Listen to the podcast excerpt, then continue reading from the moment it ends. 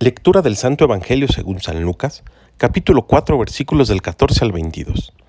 En aquel tiempo, con la fuerza del Espíritu, Jesús volvió a Galilea, iba enseñando en las sinagogas. Todos lo alababan y su fama se extendió por toda la región. Fue también a Nazaret, donde se había criado. Entró en la sinagoga, como era su costumbre hacerlo los sábados, y se levantó para hacer la lectura. Se le dio el volumen del profeta Isaías, lo desenrolló y encontró el pasaje en que estaba escrito. El Espíritu del Señor está sobre mí, porque me ha ungido para llevar a los pobres la buena nueva, para anunciar la liberación a los cautivos y la curación a los ciegos, para dar libertad a los oprimidos y proclamar el año de gracia del Señor.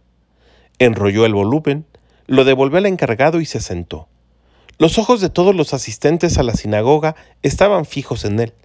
Entonces comenzó a hablar diciendo, Hoy mismo se ha cumplido este pasaje de la Escritura que acaban de oír.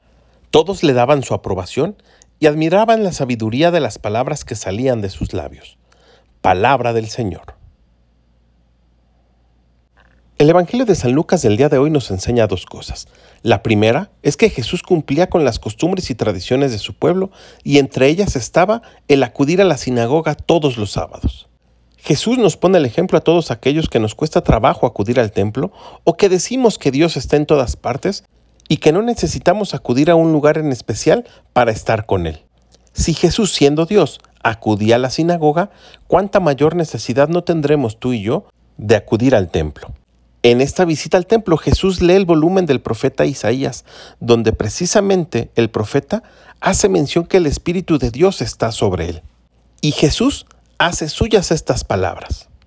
Pero son palabras que hoy quiero invitarte a que también las hagas tuyas, porque el Espíritu de Dios también está sobre ti y ha sido ungido para llevar la buena nueva a los pobres.